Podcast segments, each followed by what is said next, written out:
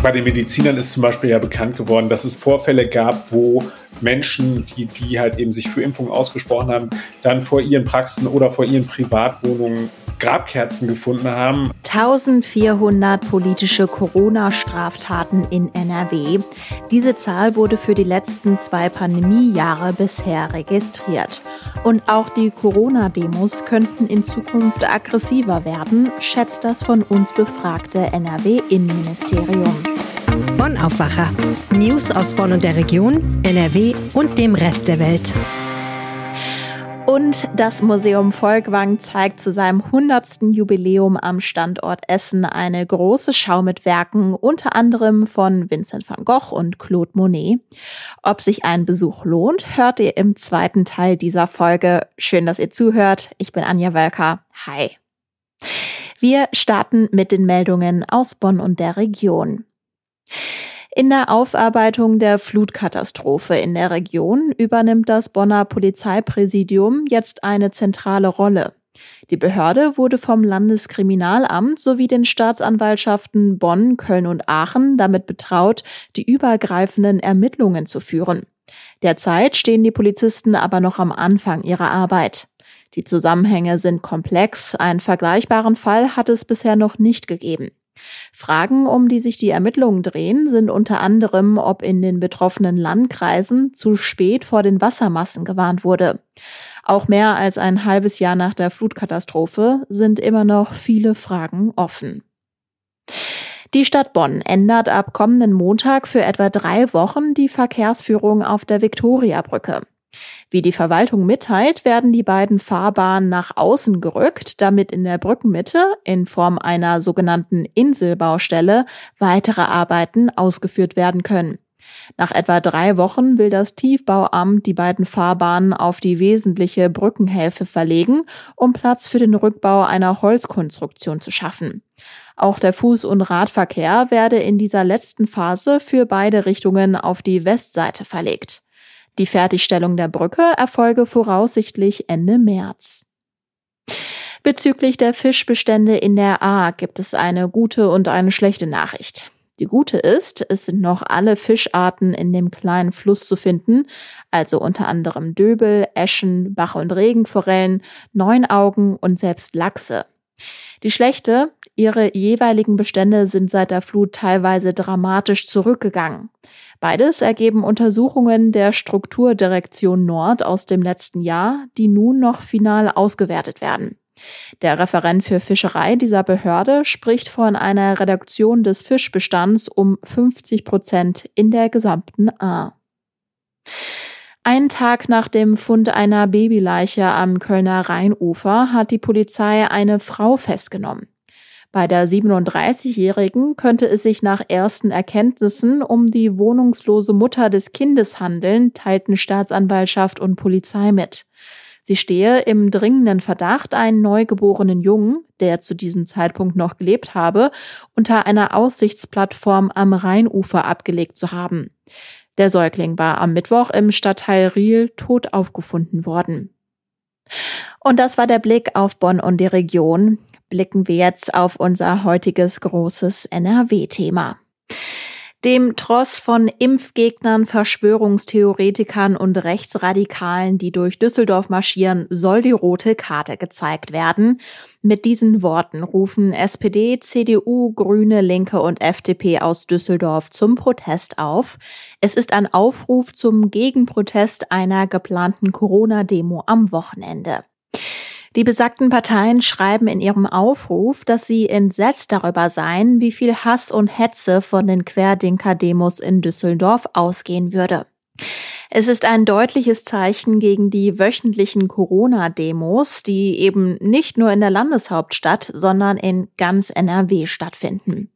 Welche mögliche Gefahr geht von diesen Demos in unserem Bundesland aus und wie viele Corona-Straftaten hat es bisher gegeben?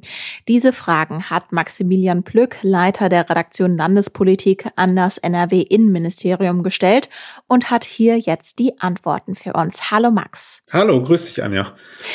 Corona-Demos gibt es ja seit Anfang der Pandemie. Wie sind diese Demos denn heute einzuschätzen? Hat sich hier was verändert? Also es ist so, dass das Innenministerium sich das genau angeschaut hat und die kommen zu dem Punkt, dass sie sagen, ähm, dass durch diese äh, Diskussion um eine potenzielle Impfpflicht die Stimmung da äh, emotional hoch aufgeladen sei und äh, dass sie ähm, mit einer weiteren Radikalisierung innerhalb der Szene rechnen. Also dass da wird schon auch damit gerechnet, dass es aggressiver zugehen wird. Äh, und das ist tatsächlich so, dass Sie äh, wortwörtlich gesagt haben, situative gewalttätige Verläufe müssen immer einkalkuliert werden. Also das sagte eine Sprecherin von Innenminister Herbert Reul. Das Heißt also, wenn die Entscheidungen so fallen werden, dann gehen Sie davon aus, dass es halt eben bei diesen äh, Veranstaltungen natürlich deutlich härter dann auch zur Sache gehen wird, dann für die Polizisten, die diese äh, Züge dann begleiten, wenn sie denn so angemeldet sind erst einmal. Das muss man ja auch dazu sagen. Ja, weil es haben sich ja nicht nur die Begrifflichkeiten geändert. Wir haben oft über Querdemker-Demos gesprochen. Jetzt berichten wir oft über sogenannte Spaziergänge. Damit geht ja auch dann eben oft einher, dass diese Demos nicht angemeldet sind, richtig? Genau. Die Zahlen, die da jetzt ein aktueller Bericht auch des Innenministeriums an den Innenausschuss des Landtages nahelegen, sind zwei Drittel äh, der, äh, der sogenannten Spaziergänge sind nicht angemeldet, also von 1492 insgesamt, die seit dem 11. Dezember durchgeführt worden sind. Das ist schon eine wirklich große Zahl. Und dieses Wort Spaziergänge soll dann darüber hinwegtäuschen, dass es sich tatsächlich um Versammlungen handelt, die angemeldet werden müssen. Also das ist quasi die Rechtslage in Deutschland und das versuchen eben die Menschen, die dort teilnehmen, dann einfach zu umgehen. Wenn wir auf die Teilnehmer schauen, haben wir in der Vergangenheit oft festgestellt, dass es eine höchst heterogene Gruppe ist. Hat diese Heterogenität weiterhin Bestand?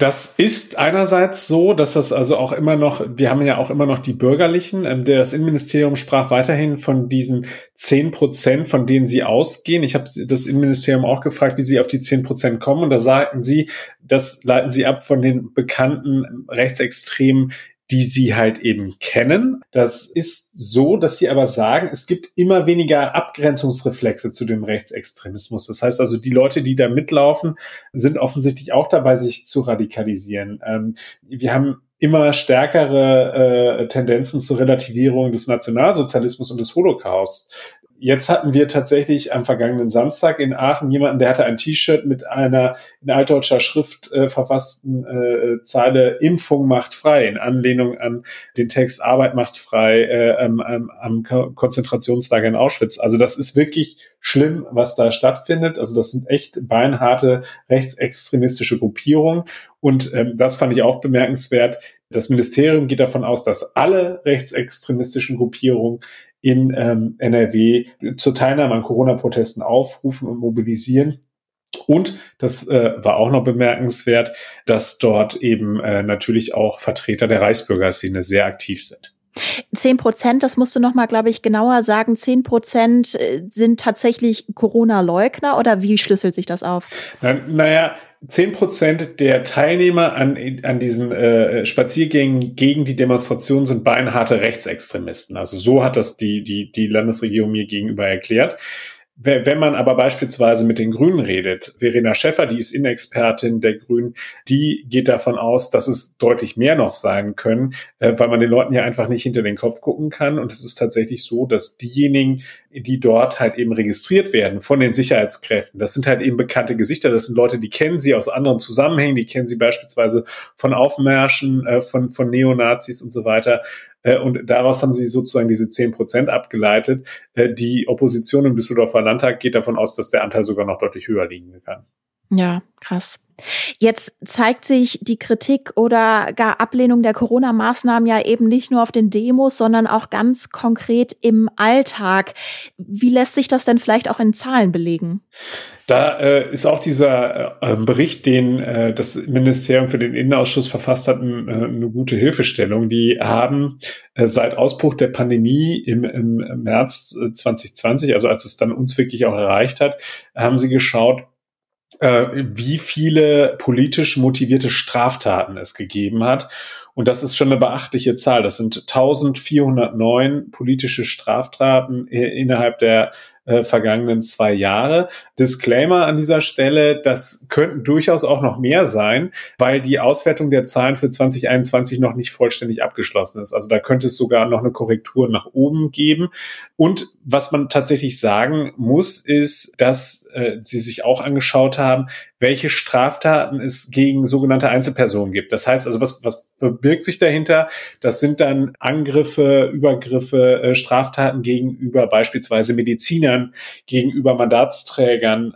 Bei den Medizinern ist zum Beispiel ja bekannt geworden, dass es an, in, an mehreren Orten Vorfälle gab, wo Menschen, die, die halt eben sich für Impfungen ausgesprochen haben, die als äh, Ärzte tätig waren, die halt eben geimpft haben, dann vor ihren Praxen oder vor ihren Privatwohnungen Grabkerzen gefunden haben, äh, was man ja schon als ein äh, mehr als unfreundlichen Akt äh, auffassen kann. Also da gibt es wirklich auch äh, äh fiese Dinge, die da stattfinden. Und wenn man eben diese Zahl äh, von 794 äh, Straftaten gegen Einzelpersonen mal umrechnet und man schaut, äh, in was für einem Zeitraum das stattgefunden hat und dass das ja möglicherweise am Anfang der Corona-Maßnahmen noch gar nicht so stark verbreitet war, dann muss man davon ausgehen, dass es deutlich mehr als eine Tat pro Tag gewesen ist, die wir da erlebt haben.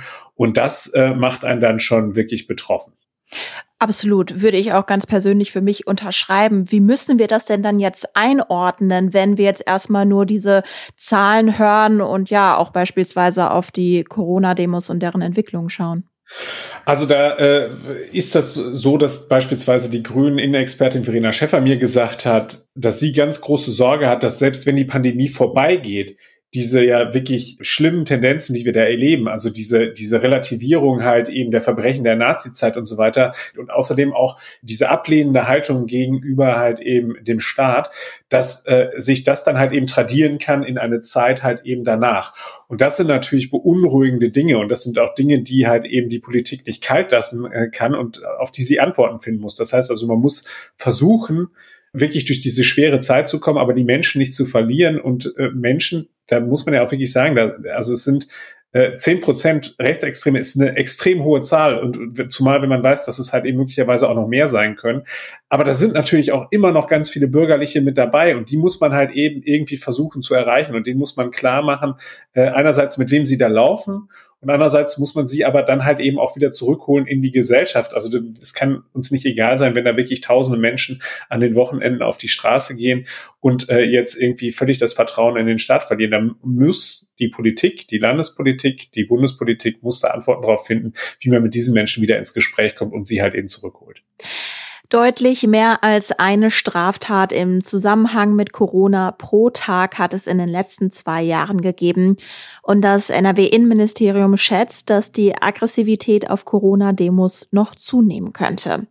Die Infos dazu hatte Maximilian Plöck. Danke dir, Max. Sehr gerne.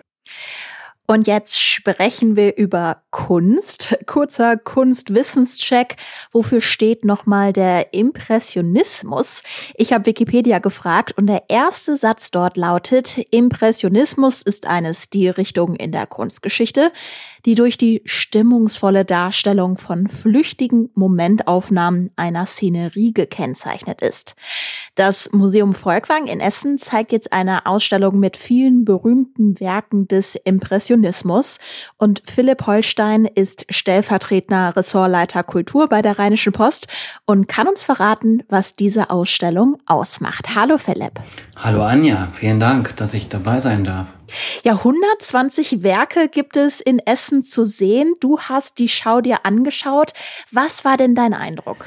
Ja, das ist zuerst mal eine Überwältigung, wenn man da reinkommt und diese ganzen tollen, äh, zum Teil Hauptwerke des Impressionismus sieht, von denen man einen Großteil natürlich schon kennt, weil sie dutzendfach und hundertfach reproduziert wurden auf Postern, auf Postkarten und so etwas.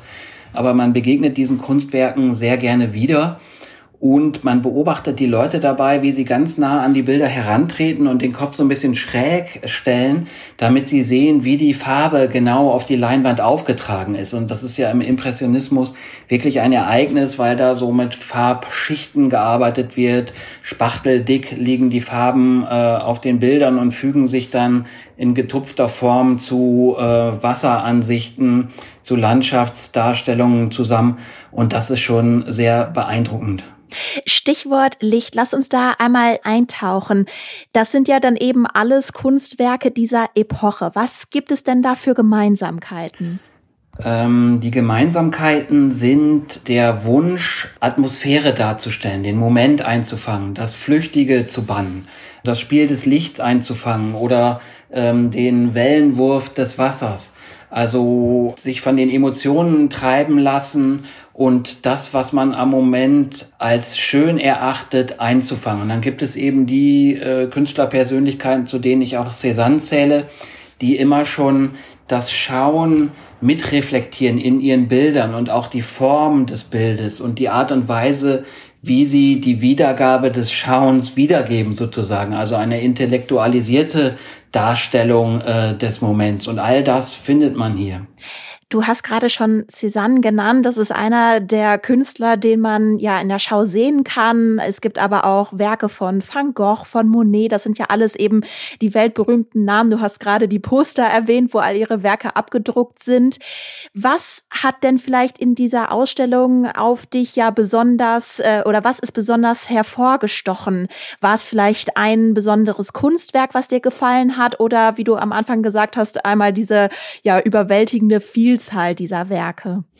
Das sind zwei Punkte. Einmal, dass man diesen ganz bekannten Gemälden, die im Grunde zum Bilderschatz eines jeden Menschen gehören, weil man sie immer präsent hat und mit sich herumträgt, dass man denen nochmal begegnen kann. Also wie Monets Kathedrale von Rouen im Nebel zum Beispiel oder Claude Monets im Boot oder Renoirs Lise mit dem Sonnenschirm oder Manets Porträt des Herrn Brün.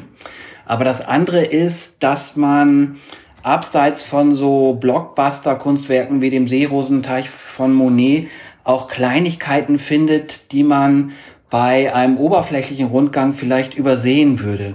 Es gibt da ein, eine ganz schöne Zeichnung von Van Gogh, äh, zu der ich dann, äh, nachdem ich einmal durchgegangen bin, auch wieder zurückgekehrt bin. Ansicht der Crow aus dem Jahre 1888 ist die.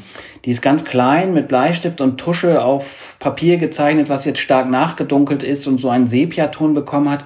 Und da äh, kann man ganz gut erkennen, wie Van Gogh mit einzelnen Strichen auf einem Berg ähm, die Vegetation gezeichnet hat oder mit so Kringelhäufchen, die er mit dem mit dem Stift gesetzt hat, äh, Büsche hervorhebt. Und das Ganze ist dann so gestaltet, dass man als Betrachter auf einer Art Ebene steht und vor sich die Landschaft herabstürzen sieht und am Bildhorizont wieder zu einem Berg aufsteigen sieht. Also ein ganz tolles, ähm, scheinbar einfaches Bild, was es aber, wie ich finde, in sich hat. Und dann, dann gibt es noch, wenn ich das noch sagen darf, von äh, Claude Monet, die Stürmische See bei Pourville, was mich total begeistert hat, weil das Meer ist, wenn man weiter weg steht, weiß und dann tritt man näher heran und dann ist es doch nicht mehr weiß, dann ist es aber auch grün, blau, gelb und rot. Und man sieht, dass Monet Farbwirbel, also wie man, wie man vielleicht beim Telefonieren Gedanken verloren so Wirbelfiguren äh, auf das Papier zeichnet, die hat er in verschiedenen Farben in dieses weißgrundige Meer, in diese Wasserdarstellung reingequirlt sozusagen. Und dadurch bekommt das ein dynamisches Element, dadurch vibriert das und ist in Bewegung. Also ja, sehr toll die Entdeckung, die man da machen kann. Ja, allein die Beschreibung klingt schon sehr beeindruckend. Das heißt, jetzt die entscheidende Frage, sollten unsere Hörerinnen und Hörer sich die Schau tatsächlich selbst anschauen? Die Antwort ist eindeutig und hat zwei Buchstaben, ja. Dann danke dir, Philipp, für dieses Gespräch und die Eindrücke von dieser Schau. Ich danke dir. Die Schau könnt ihr ab Sonntag, dem 6. Februar im Museum Volkwang in Essen sehen und zwar bis zum 15. Mai. Und wer vielleicht nicht schon am Sonntag nach Essen fahren will, für den haben wir noch weitere Kulturtipps. Unsere Kollegin Regina Hartleb hat für uns nämlich winterliche Thriller rausgesucht und dem Genre entsprechend wird es ganz schön blutig. Leg los, Regina. Und zwar fange ich an mit einem Buch von Gerard Donovan. Das heißt Winter in Maine. Das ist ein tolles Buch von einem Mann, der eigentlich in der Stille und Einsamkeit in den Wäldern Maines lebt. Und äh, eines Tages wird sein Hund erschossen und da ändert sich für ihn alles und äh, er wird letztendlich zum Serienkiller, der einigermaßen wahllos alle Leute abknallt, die in seinen Dunstkreis kommen. Aber es steckt auch noch viel mehr dahinter. Das, das Buch ist auch eine tolle Rückblende und, und äh, ja, zeigt menschliche Abgründe auf vielerlei Arten. Passend dazu hätte ich auch einen Filmtipp, und zwar Hard Powder mit Liam Neeson. Liam Neeson spielt dort einen, ja, was er eigentlich immer spielt, einen einsamen, stillen Menschen, dessen Sohn eines Tages tot aufgefunden wird. Und der bis dahin sehr friedliche und wortkarge Mann äh, dreht auch dann durch und äh, zieht eine rote Spur durch seine Umgebung.